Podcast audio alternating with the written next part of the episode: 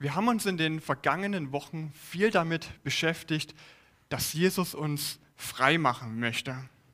Er wünscht sich, dass wir ein Leben in echter Freiheit führen. Und in der letzten Woche ging es darum, dass Jesus Macht hat über den Teufel. Und wir haben uns angeschaut, wie der, wie der Kampf, der kosmische Kampf, der tobt, eigentlich schon längst gewonnen ist. Wir haben gesehen, Moritz hat es uns so eindrücklich dargestellt, wie Jesus bereit als Sieger feststeht. Jesus ist so mächtig, dass selbst der Teufel nicht den Hauch einer Chance gegen ihn hat. Und, und wenn du in den letzten Wochen unserer Predigtreihe Befreit Leben zugehört hast, dann, dann weißt du das alles. Aber ich möchte dich fragen, was macht dieses Wissen, was macht dieses Wissen mit deinem Alltag?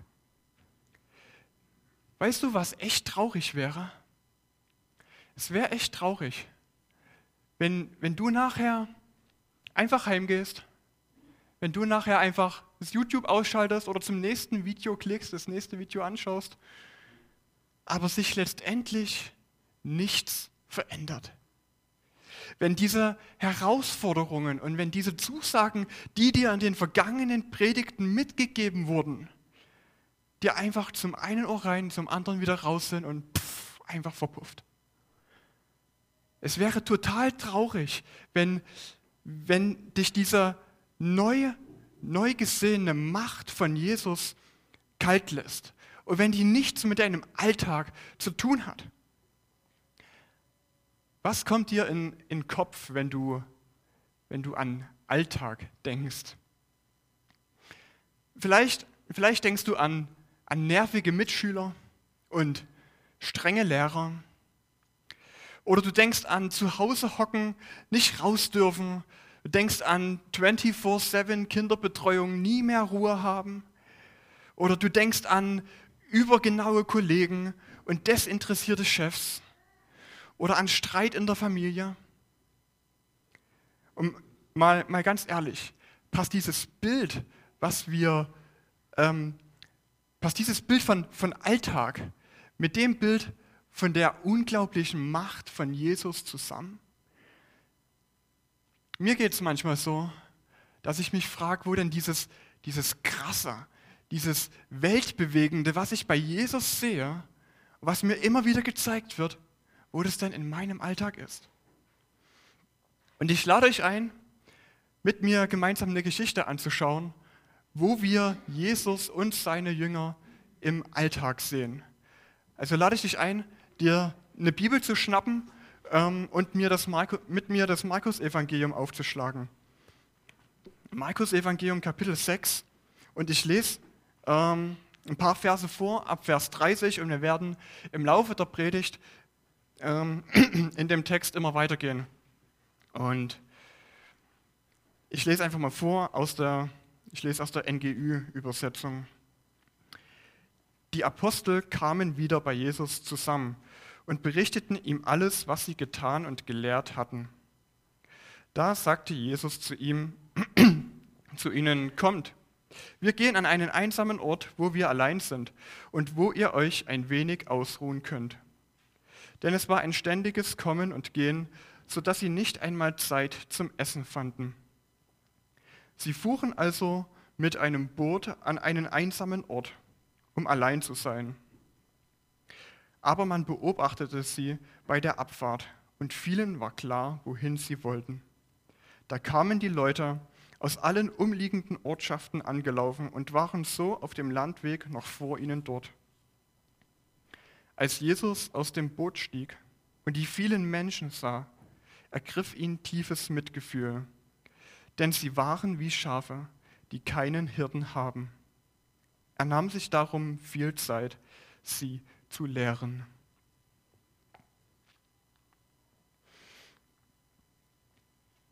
Die, die Geschichte beginnt, beginnt mit den Jüngern, die von einem Missionseinsatz wieder zu Jesus zurückkommen. Am Anfang von dem Kapitel 6 aus dem Markus-Evangelium kann man nachlesen, wie Jesus seine Jünger mit seiner Macht aussendet, mit einer unglaublichen Befähigung, nämlich das Evangelium zu verkündigen, Kranke zu heilen, Dämonen auszutreiben, aber gleichzeitig auch mit einer unglaublichen Herausforderung, nämlich mit der Herausforderung, ganz auf ihn zu vertrauen. Und, und jetzt kommen sie also von ihrem Missionseinsatz, von ihrem Kurzzeiteinsatz, wenn man es so nennen will, wieder zu Jesus zurück. Und bestimmt will jeder erzählen, was er so mit Jesus, äh, was er so erlebt hat, ähm, was er und sein Partner, sie waren ja immer zu zweit, erlebt haben, wie sie Kranke geheilt haben. Und, und ich kann mir voll gut vorstellen, dass sie nun von so einem, von so einem geistlichen Hochkommen. Sie haben wirklich unglaubliche Dinge erlebt. Und sie haben erfahren, was durch die Macht von Jesus möglich ist. Und gleichzeitig sind sie bestimmt, trotz diesem geistlichen Hoch, auf dem sie sich befinden, körperlich echt geschafft, echt nieder. Also so ungefähr die Situation, ähm, die kennst du vielleicht, wenn du frisch von irgendeiner Konferenz kommst oder von einem Gemeindeurlaub oder du warst ähm, auf einem Jugendtag gewesen. Du kommst nach Hause, dein Geist oder dein, deine Gedanken machen nach Höhenflüge, dein Glaube macht Höhenflüge, aber dein Körper schleppt sich einfach nur noch zum nächsten Stuhl, aufs Sofa, ins Bett. Du bist einfach platt. Und ich glaube, so geht es den Jüngern ungefähr auch. Und sie kommen zu Jesus. Und was ist das Nächste, was sie dort erwartet? Menschen. Schon wieder Menschen. Und ich glaube, da wird ihnen dieser Vorschlag, den Jesus ihnen macht, wie Musik in den Ohren geklungen haben. So, kommt, wir gehen erstmal an den einsamen Ort, wir ruhen uns erstmal aus, wir gehen dorthin, wo es ruhig ist, wo ihr euch erstmal ausruhen könnt. Wir verschnaufen erstmal. Ihr könnt endlich erstmal was essen und in Ruhe erzählen. Und mir ist das am Anfang ganz wichtig zu betonen, dass Jesus nicht gegen Ruhe und gegen Ausruhen ist. Bei einer Predigt, die den Titel hat, der mächtige Jesus wirkt in dir, da kann das schon mal leicht hinten runterfallen oder untergehen, dieser Gedanke. Aber wir brauchen regelmäßige Zeiten der Ruhe. Und Gott selbst schafft uns ja diese Zeiten, an denen wir Ruhe haben können, nämlich einen ganzen Tag in der Woche. Und das dürfen wir nicht missachten. Wir sind nicht dazu geschaffen, nonstop durchzuarbeiten, eine Sache nach der anderen zu machen. Und auch wenn du noch so viele gute Dinge für Gott tust, dann, dann brauchst auch du mal eine Auszeit. Du brauchst mal eine Pause.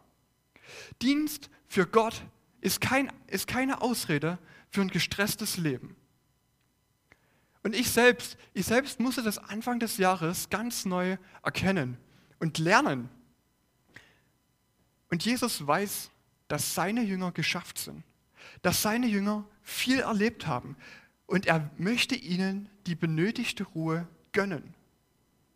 Und genauso weiß er, dass auch du regelmäßig Ruhe brauchst.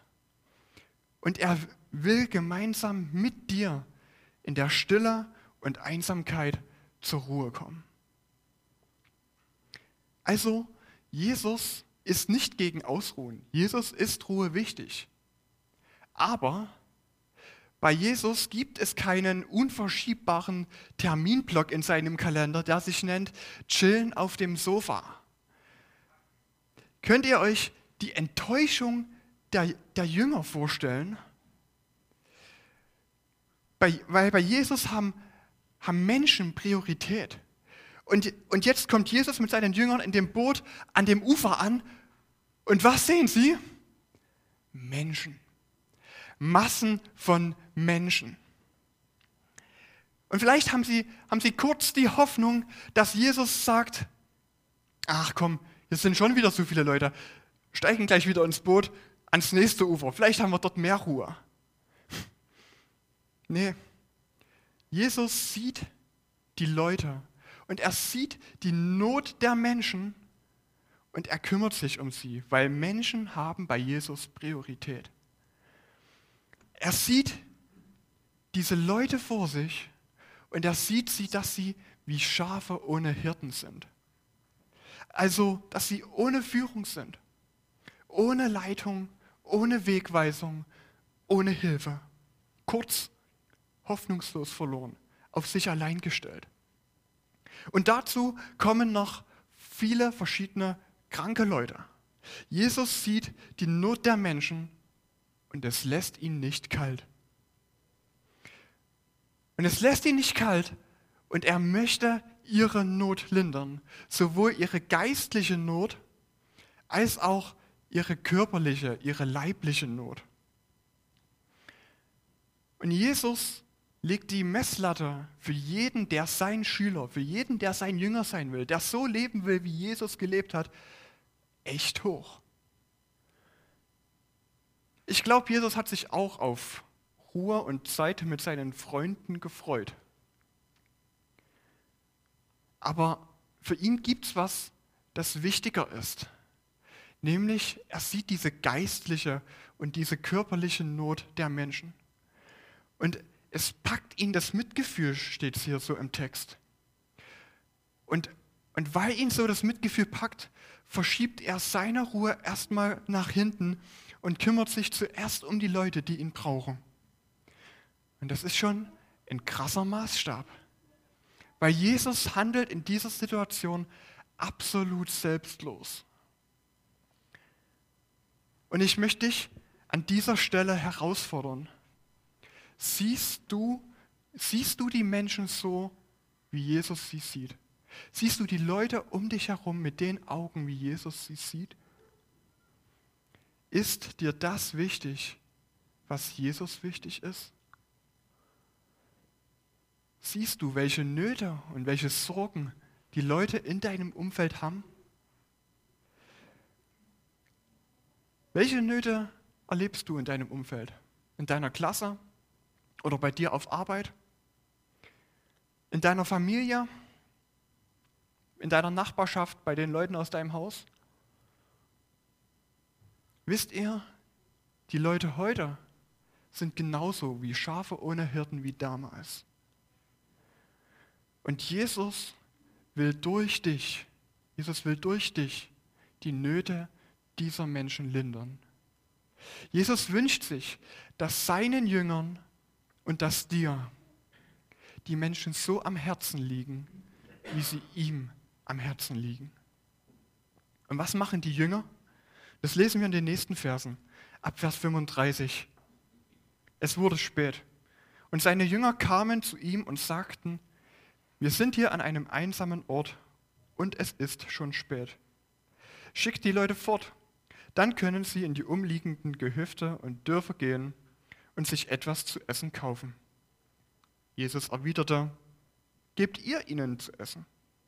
Da sagten sie zu ihm, das würde ja bedeuten, dass wir für 200 Denare Brot kaufen müssten, damit wir allen zu essen geben können. Wie viele Brote habt ihr? fragte er zurück. Geht hin und seht nach. Sie taten es, kamen wieder zu ihm und sagten, fünf und außerdem zwei Fische.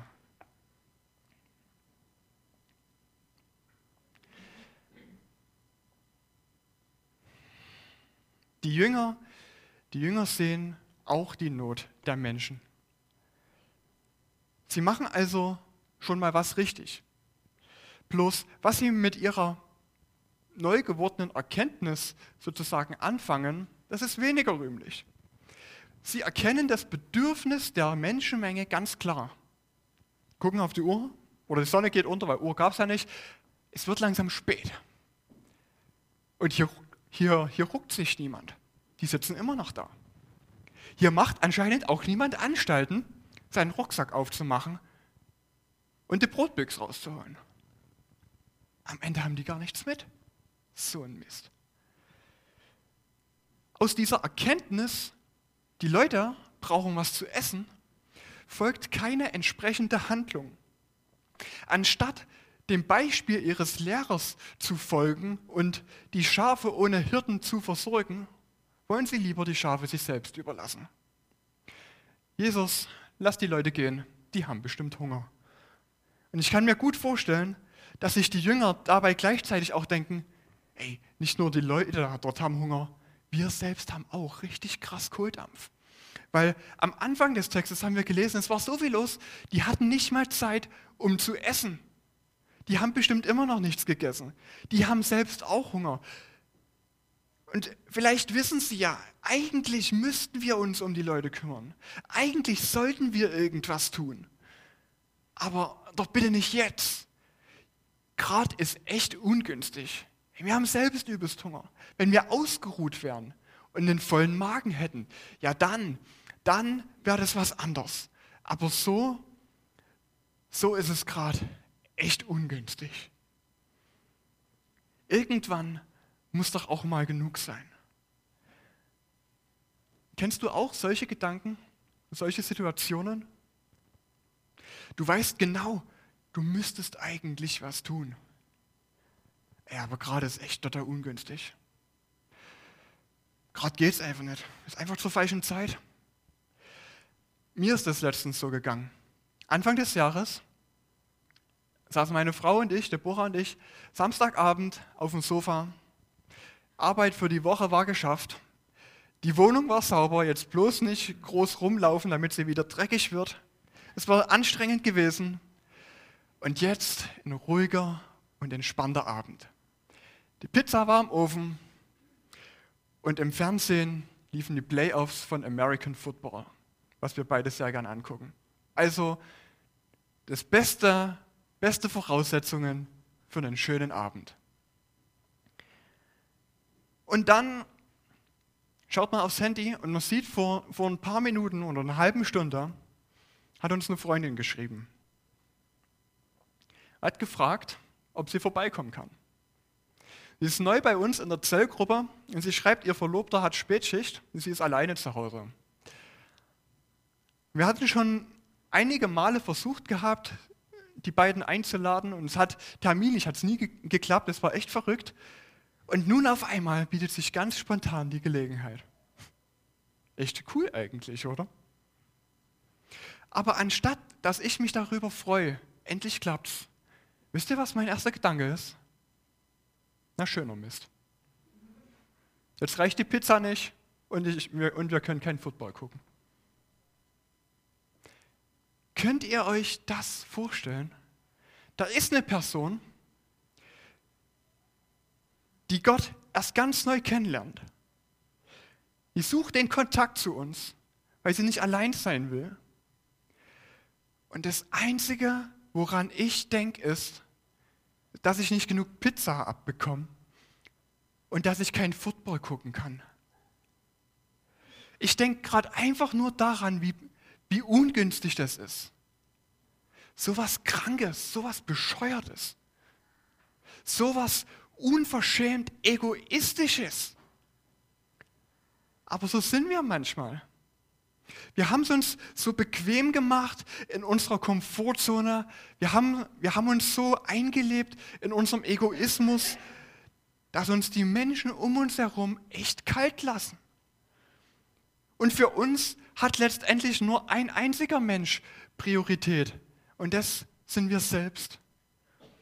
Kennst du das auch? Kennst du, kennst du diese Situation vielleicht in Ansätzen, dass du ein Bedürfnis, eine Not in deinem Umfeld wahrnimmst, aber dummerweise ist dein Tag schon verplant? Oder du hast dich halt gerade eben schon in deine Kuscheldecke auf dem Sofa eingehüllt oder du liest gerade eben so ein spannendes Buch. Oder du hast gerade eben eine neue Fernsehserie begonnen, die du jetzt erstmal durchgucken musst. Oder die Kinder sind endlich im Bett und schlafen und du hast mal Zeit für dich. Oder du hast gerade mit einem neuen Computerspiel begonnen und du kannst gerade unmöglich damit aufhören. Sorry, aber unmöglich kann ich mich gerade eben um dieses Problem kümmern. Wir sind oft gar nicht so anders wie die Jünger. Wir sehen die, das Problem, aber wir sind der Meinung, dass es nicht unsere Sache ist. Das bedeutet nur Arbeit und es bedeutet nur Ärger und damit wollen wir uns gerade eben echt nicht beschäftigen. Und die Jünger kommen damit zu Jesus mit dem Problem und vielleicht hoffen sie darauf, dass Jesus Verständnis hat für ihre Situation und dass er ihnen zustimmt. Und ja, ihr habt schon recht, wir schicken sie mal lieber heim. Wäre ja blöd, wenn die Hunger haben. Ne? Aber anstatt dass Jesus Verständnis zeigt für ihre Situation, kommt er gleich mit dem nächsten Hammer um die Ecke. Ihm scheint es egal zu sein, wie es seinen Jüngern gerade eben geht, wie ungünstig aus ihrer Sicht gerade eben die Umstände sind, sondern er er gibt ihnen in dieser ungünstigen Situation gleich noch eine un unmögliche Aufgabe hinterher, nämlich gebt ihr ihnen doch zu essen. Bäm! Ich sag mal, ist es sein Ernst? Wie kann er nur sowas verlangen? Jetzt stehen die Jünger da und denken sich, hm, also eine richtige Mission Impossible. Es ist einfach unmöglich. Die sehen diese Massen von Menschen dort vor sich sitzen und haben keine Lösung. Wie würdest du so in so einer Situation reagieren? Vielleicht bist du so jemand, der voller Aktionismus sich in eine Sache reinstürzt. So nach dem Motto, hey, hier, hier liegt eine unmögliche Aufgabe vor. Na dann, besser jetzt als nie. Besser sofort anfangen, als lange drüber nachgrübeln. Auf geht's. Und du versuchst auf Biegen und Brechen irgendwie eine Lösung für dieses Problem zu finden. Und wahrscheinlich gab es bei den Jüngern auch solche. Sollen wir hingehen und für, 2000, für, für 200 Denare Brot kaufen? Also ein knappes Jahresgehalt, für ein knappes Jahresgehalt Essen kaufen.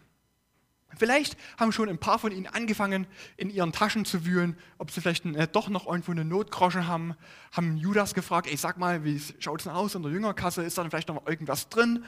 Irgendwie müssen wir das doch hinbekommen. Die Aufgabe muss doch zu lösen sein. Oder aber du reagierst ganz anders. Du reagierst ganz gegensätzlich. Jesus fragt die Leute, seine Jünger, was habt ihr denn? Anscheinend hat von den Jüngern bisher noch niemand dran gedacht, man könnte ja mal nachgucken, ob man irgendwie schon was zu essen hat. Weil sie machen es erst jetzt, sie schauen nach und dann kommt das ernüchternde Ergebnis, fünf Brote und zwei Fische. Und im Johannesevangelium, da kommt noch der Zusatz, was ist das schon für so viele? Vielleicht, vielleicht reagierst du wie die erste Gruppe auf eine unmögliche Aufgabe, nämlich mit kopflosem Aktionismus. Hauptsache, ich mache etwas und versuche es irgendwie zu schaffen.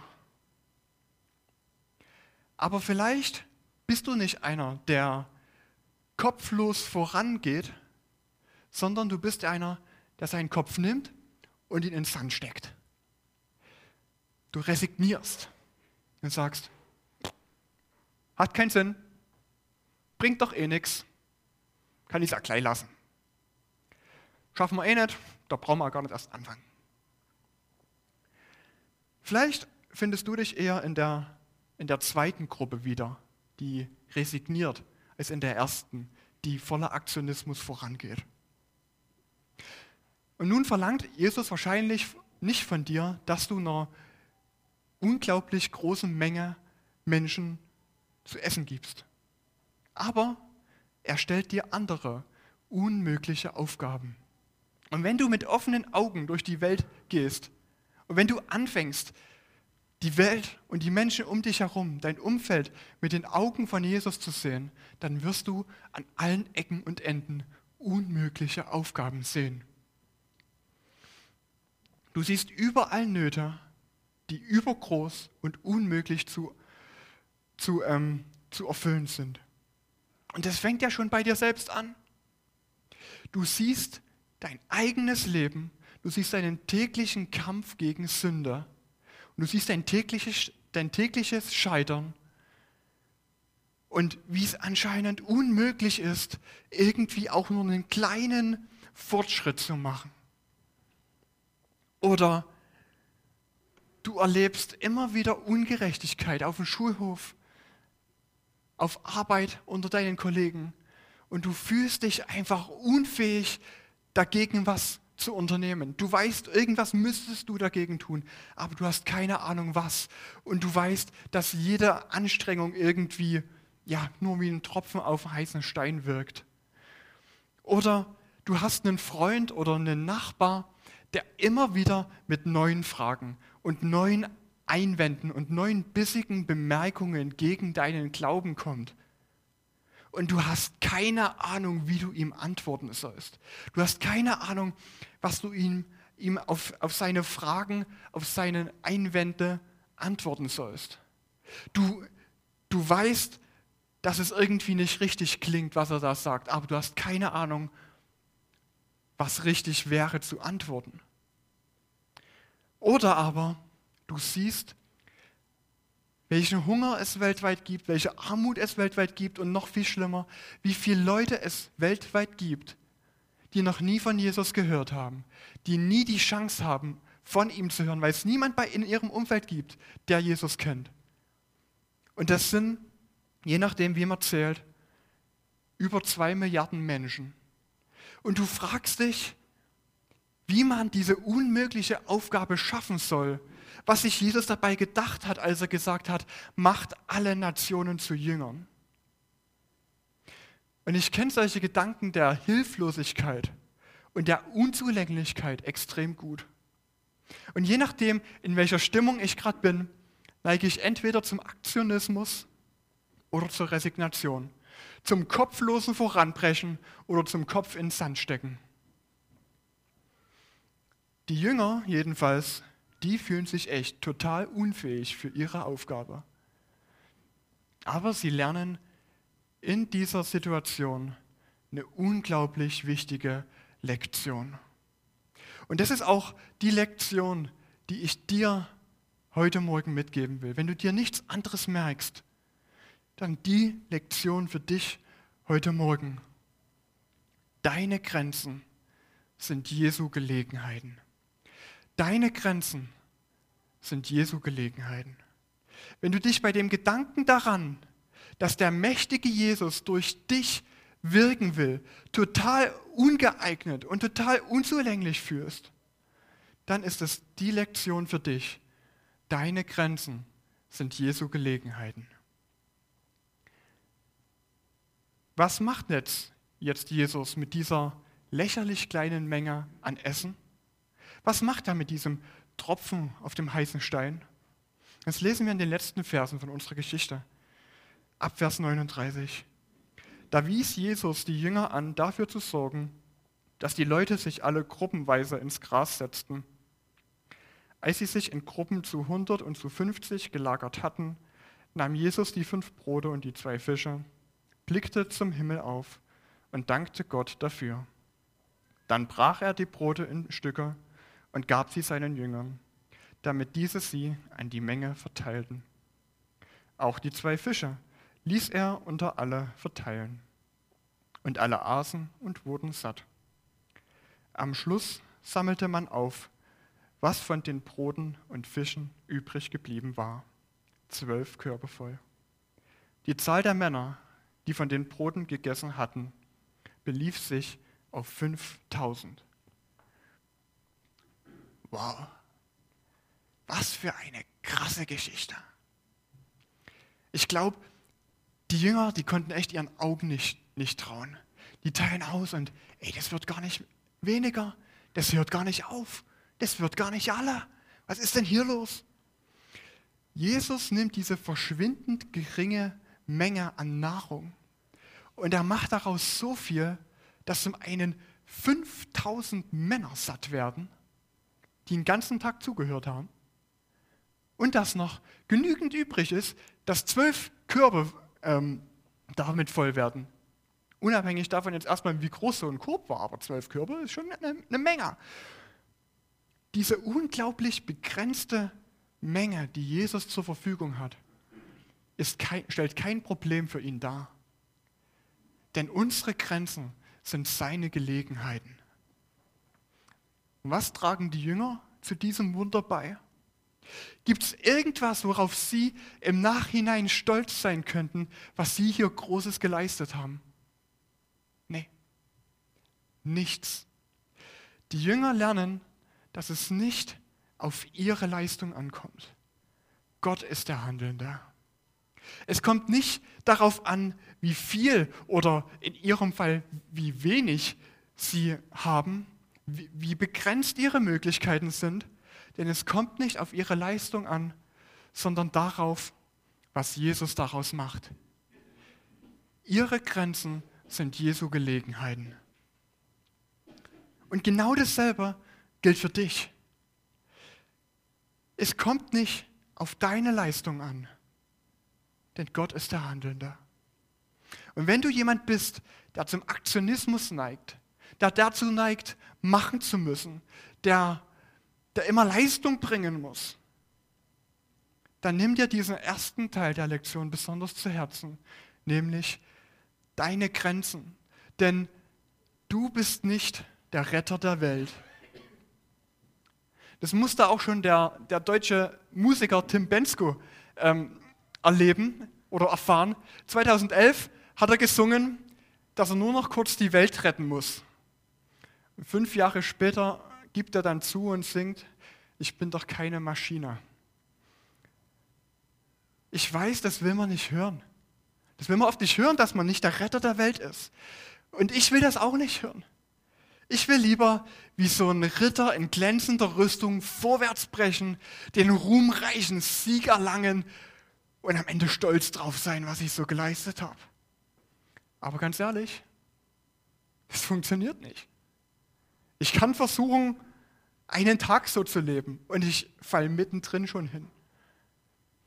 Wir sind viel zu begrenzt dafür.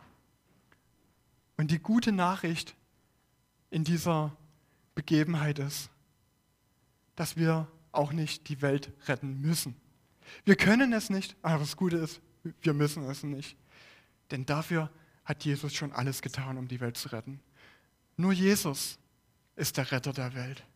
Er ist der Einzige, der die Macht und die Möglichkeiten hat, die Menschenmenge satt zu machen. Jesus ist die einzige Hoffnung für die Nöte der Menschen dieser Welt.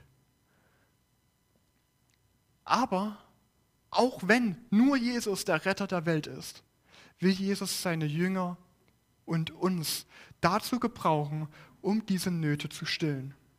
Jesus zaubert nicht einfach ein Abendessen, so ein großes Buffet für 5000 Leute aus dem Nichts her.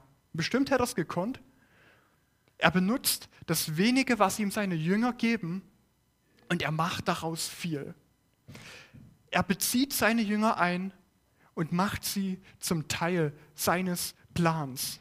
Und genauso will Jesus dich, er will dich gebrauchen, um durch dich die Nöte dieser Welt zu stillen. Er will unsere unvollkommenen und unzulänglichen Mittel gebrauchen, um dadurch was Großes zu bewirken. Etwas, was wir alleine niemals hinbekommen hätten.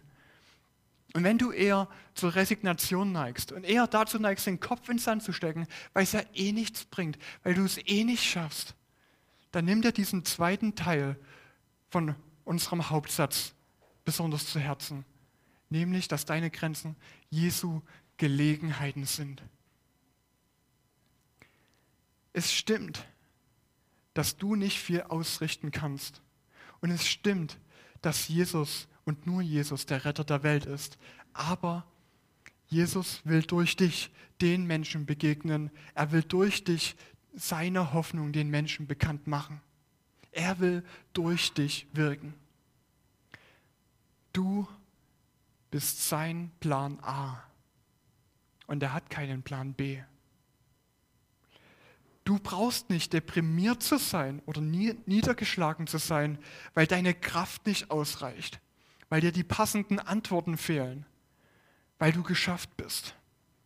Denn deine Grenzen sind Jesu Gelegenheiten. Und wenn du sagst, dass du es nicht schaffst, dass du nicht gut genug bist, dass du nicht ausreichend bist, dann bist du genau an dem Punkt, wo Jesus dich haben will. Und dann bist du genau da, wo er am besten durch dich arbeiten kann. Paulus sagt es mal so, Gottes Kraft kommt in meiner Schwachheit erst richtig groß raus. Und noch was anderes lernen die Jünger. Nämlich, am Anfang stehen sie da mit knurrendem Magen und sie wollen die Leute am liebsten wegschicken, damit sie Zeit für sich selbst und endlich Zeit um, haben, um auch mal was zu essen. Und am Ende stehen sie da und es hat letztendlich jeder einen Korb voller Essen da. Wir sind oft so egoistisch. Wir fragen uns, wo wir denn am Ende bleiben, wenn wir uns für Jesus einsetzen. Und Jesus zeigt seinen Jüngern und er zeigt auch uns, hey, ihr kommt nicht zu kurz. Ich weiß, was ihr braucht und ich kümmere mich auch um euch. Ich gebe dir, was du brauchst. Und ich möchte dir jetzt noch zwei praktische Fragen stellen. Erstens, was sind deine fünf Brote und zwei Fische? Was sind deine Gaben oder Dinge, die du Jesus geben kannst? Vielleicht denkst du, ich habe nicht so eine besondere, so eine herausragende, so eine sichtbare Begabung wie andere. Ich kann nicht predigen, ich kann nicht singen, ich kann nicht Musik machen. Was kann ich dann? Aber vielleicht kannst du was aus deiner Sicht Banales wie gut kochen. Oder du bist voll praktisch veranlagt und es macht dir einfach Spaß, dir die Hände dreckig zu machen. Oder du bist voll kreativ. Oder du kannst einfach gut mit Menschen reden. Oder du bist einfach nur ein richtig guter Zuhörer. Jemand, der, der Leuten zuhören kann, der aufnimmt und wirklich wahrnimmt, was sie sagen. Und es wirklich versteht und, es, und die Leute versteht. Und wenn du so ein Mensch bist und denkst, ja, das ist nichts Großes, hey, ganz ehrlich, ich würde das gern können. Ich würde gern Leuten wirklich gut zuhören können. Oder vielleicht denkst du, ich habe nur ein oder zwei Freunde, die keine Christen sind. Dann fang mit denen an. Fang mit denen an, die irgendwie einzuladen. Lad sie zu dir nach Hause ein, triff dich auf einen, auf einen Kaffee. Lad sie ein in deine Zellgruppe, in die Jugendgruppe. Lad sie ein zum Gottesdienst schauen oder hierher. Nutz die Gabe, die du, die du hast, um Menschen praktisch zu helfen. Um Menschen dadurch praktisch Gottes Liebe zu zeigen. Und ich möchte dich zweitens fragen, wo hast du Jesu Gelegenheiten? Wo hast du Jesu Brotvermehrung in deinem Leben schon erfahren? Wo hat Jesus dich beschenkt, als du dich für ihn eingesetzt hast? Wo hast du schon erlebt, dass Jesus sich um dich kümmert, dass Jesus für dich da ist, dass er dich nicht hängen lässt. Ich habe euch vorhin von unserer Freundin erzählt, die unwissenderweise unseren gemütlichen Fernsehabend sprengen, sprengen wollte. Ich möchte euch noch kurz erzählen, wie es ausgegangen ist. Wir haben ja geschrieben, ähm, sie kann gern kommen und haben das auch wirklich so gemeint. Und dann hat sie aber geschrieben, ähm, weil es halt schon ein Stück vergangen war, ähm, die Zeitspanne zwischen Anfrage und Antwort, dass sie jetzt schon mit ihrer Kuscheldecke auf dem Sofa sitzt und ähm, da heute nicht mehr außer Haus will. Also haben wir uns am nächsten Tag, am Sonntagnachmittag dann getroffen. Und sie war bei uns und wir haben Kaffee getrunken, wir haben Kuchen gegessen, wir haben erzählt, wir waren spazieren und waren am Ende sogar noch ähm, kurz bei ihr gewesen. Und es war einfach nur eine coole Zeit gewesen. Es war richtig gut, dass wir diesen Nachmittag und Abend miteinander verbracht haben. Und am Ende waren wir wirklich, wir waren extrem froh darüber gewesen, dass wir unseren freien Sonntagnachmittag geopfert haben. Es hat uns selbst auch richtig gut getan gehabt. Jesus lässt dich nicht allein stehen. Er will mit seiner Macht durch dich wirken. Und er sendet uns mit einem Auftrag aus. Matthäus 28, Vers 19 sagt er, geht hin, macht alle Nationen zu Jüngern, tauft sie auf den Namen des Vaters und des Sohnes und des Heiligen Geistes und lehrt sie, alles zu bewahren, was ich euch geboten habe. Jesus will durch uns die Nöte dieser Welt stillen. Zuerst die geistliche Not, aber natürlich auch die körperlichen Nöte. Das, äh, zuerst das Bedürfnis nach einem Retter, nach einem Erlöser für die Menschen, das Bedürfnis nach einer Beziehung zu Gott, das will Jesus durch uns in dieser Welt stillen. Aber halt, wie gesagt, auch die körperlichen Nöte möchte er durch uns stillen. Und wie ich vorhin gesagt habe, es ist eine echt unmögliche Auf Aufgabe. Es ist ja schon schwer genug, hier vor Ort anzufangen, meine Arbeitskollegen zu erreichen, meine Klassenkameraden, einfach nur ein guter Nachbar zu sein. Das ist schon schwer genug. Wie sollen wir da die ganze Welt erreichen? Aber Jesus beginnt diese Aufforderung hier mit einer Aussage. Er sagt nämlich, mir ist alle Macht gegeben im Himmel und auf Erden. Und er beendet diese Aufforderung mit einer Zusage. Ich bin bei euch alle Tage.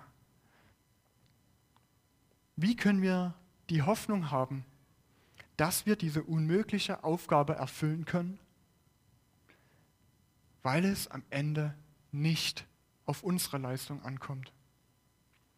Deine Grenzen sind Jesu Gelegenheiten, weil Jesus alle Macht hat, weil ihm nichts unmöglich ist und weil er bei uns ist, weil er uns nicht allein diese Aufgabe lösen lässt. Und jetzt, jetzt stellt euch mal vor, was geschehen könnte, wenn wir anfangen, da, wo wir sind, da, wo Gott uns hingestellt hat, wo Gott dich platziert hat, die Nöte um uns herum wahrzunehmen und ihnen mit der Macht Jesu zu begegnen. Wenn wir in dem Wissen, dass unsere Grenzen Jesu Gelegenheiten sind, anfangen, unsere kleinen Anstrengungen zu ihm zu bringen, in dem Vertrauen darauf, dass er was Großes draus machen kann. Wir werden jetzt gleich ein Lied hören und ich bitte dich, dass du dich während, dass du dir während dieses Liedes dir eine Frage durch den Kopf gehen lässt. Ich bitte dich, dass du dich fragst, was, was dein nächster Schritt ist, was dein Schritt für die kommende Woche ist. Was solltest du angehen in dem Wissen, dass Jesus in seiner Macht durch dich wirken will? Und ich habe hier einen Satz für euch. Wie würdest du diesen Satz beenden? Im Vertrauen auf die Macht Jesu will ich, was würdest du dann einsetzen? Und dieses, dieses Lied, das heißt Wunder.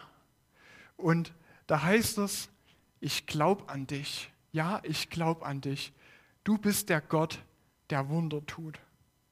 Und wir, wir haben das in dieser Predigtreihe bisher schon immer wieder so erfahren, Jesus will uns ein befreites Leben schenken. Jesus will in uns ein Wunder wirken. Und manchmal kann es schon sein, dass dieses Wunder, was es in deinem Leben braucht, das ist, dass du die, dass du die Not um dich herum erstmal wahrnimmst. Dass du die Menschen um dich herum wahrnimmst und Ja, und anfängst sie mit den Augen von Jesus zu sehen. Und dann, dann geh in den Alltag mit, mit, dieser, mit diesem Satz, mit diesem nächsten Schritt, in dem fröhlichen Wissen, dass Jesus was Großes durch dich bewirken kann. Denn deine Grenzen sind Jesu Gelegenheiten. Ich bete jetzt noch zum Abschluss. Herr Jesus, wir sehen dich hier in dieser Begebenheit als jemand, der eine unglaubliche Macht hat. Du, du siehst die Nöte, die geistlichen und körperlichen Nöte der, der Menschen um dich herum und du kümmerst dich um sie und du trittst ihnen mit deiner Macht entgegen und du, du wünschst dir, dass wir ja in deinem Plan mitarbeiten. Du möcht, möchtest uns gebrauchen dazu und du siehst, wie unfähig wir sind. Wie unzulänglich wir uns oft fühlen, einfach nur die, die kleinsten Schritte des Gehorsams gemeinsam mit dir zu gehen. Und ich bitte dich, dass du uns ja, deine Macht neu zeigst, dass du uns ja, mit, einer, mit einem ganz großen, ähm, mit einer ganz großen Sicht von dir ausstattest, dass, dass wir deine unbegrenzten Gelegenheiten sehen, die in unserer Schwachheit, die in unseren Grenzen zur Veränderung kommen wollen. Ich bitte dich, dass du uns bewegst, mit dem wenigen, was wir haben, zu dir zu kommen, in dem Vertrauen darauf, dass du was Großes daraus machst. Ich bitte dich, dass von uns deine Liebe in die Welt hinausgeht, dass sie sichtbar wird, dass wir ein Zeugnis für dich und deine Größe und deine Macht sind. Amen.